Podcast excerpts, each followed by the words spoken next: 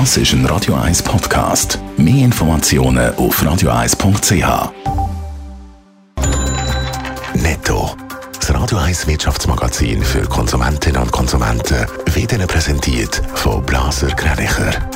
Wir beraten und unterstützen Sie bei der Bewertung und dem Verkauf von Ihrer Liegenschaft.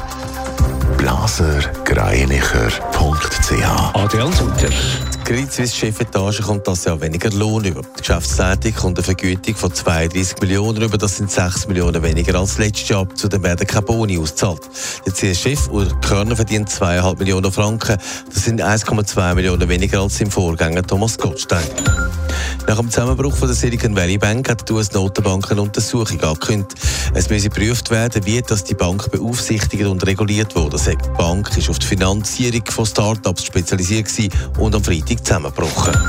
Wer in den USA für den Fahrdienst Uber unterwegs ist, der ist kein Angestellter, sondern ein unabhängiger Unternehmer. Zu dem Entscheid kommt ein Berufungsgericht in den USA und es stützt damit den Fahrdienst. Der will nach dem Entscheid nämlich für seine Fahrerinnen und Fahrer keine Sozialleistungen zahlen.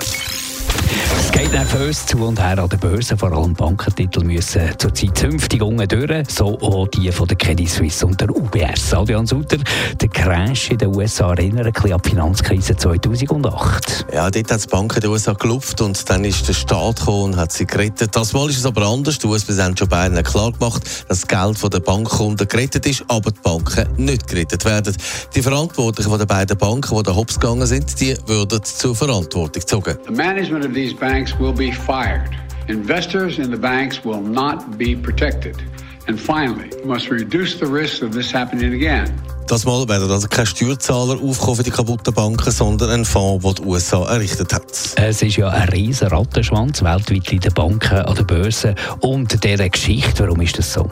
Ja, Anleger und Anleger schauen jetzt, wo das es kriselt. Und da werden halt bei Banken nervös, wo sie vielleicht finden, dass es dort auch nicht so gut läuft. Das ist ja der Grund, warum zum Beispiel gerade Credit Suisse stärker verliert als die UBS. Heisst weil bei der CS im Moment nicht alles rund läuft und darum werden die Anleger nervös. Aber die Verluste, die sind ungerecht, weil Credit Suisse können wir nicht mit den beiden Banken vergleichen, die da grounded sind.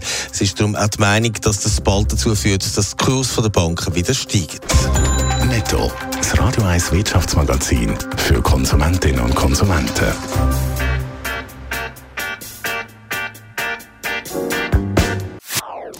Das ist ein Radio 1 Podcast. Mehr Informationen auf radio1.ch.